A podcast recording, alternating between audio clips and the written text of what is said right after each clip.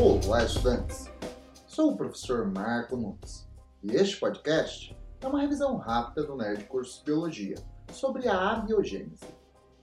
Para explicar a origem da vida, várias teorias foram propostas ao longo da história, entre elas a da abiogênese, ou da geração espontânea. Uma teoria que afirmava que os seres vivos poderiam se originar a partir da matéria morta. Ela já era defendida na Grécia Antiga por Aristóteles para explicar a origem de alguns seres vivos e continuou muito popular até o século XVIII, sendo utilizada, por exemplo, pelo naturalista francês Lamarck.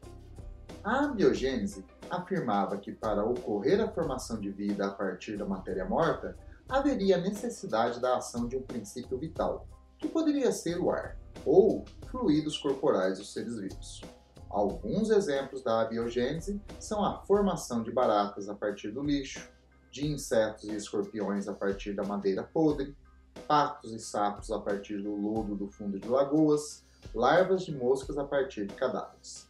A abiogênese e o criacionismo não eram teorias excludentes, pois a Deus se acreditava a criação dos seres vivos belos e úteis, um reflexo da sua perfeição. Ao acaso, sem participação divina, seriam formados os seres vivos mais primitivos, por geração espontânea. Bom, é isso aí. Continue firme nas revisões e bom estudo!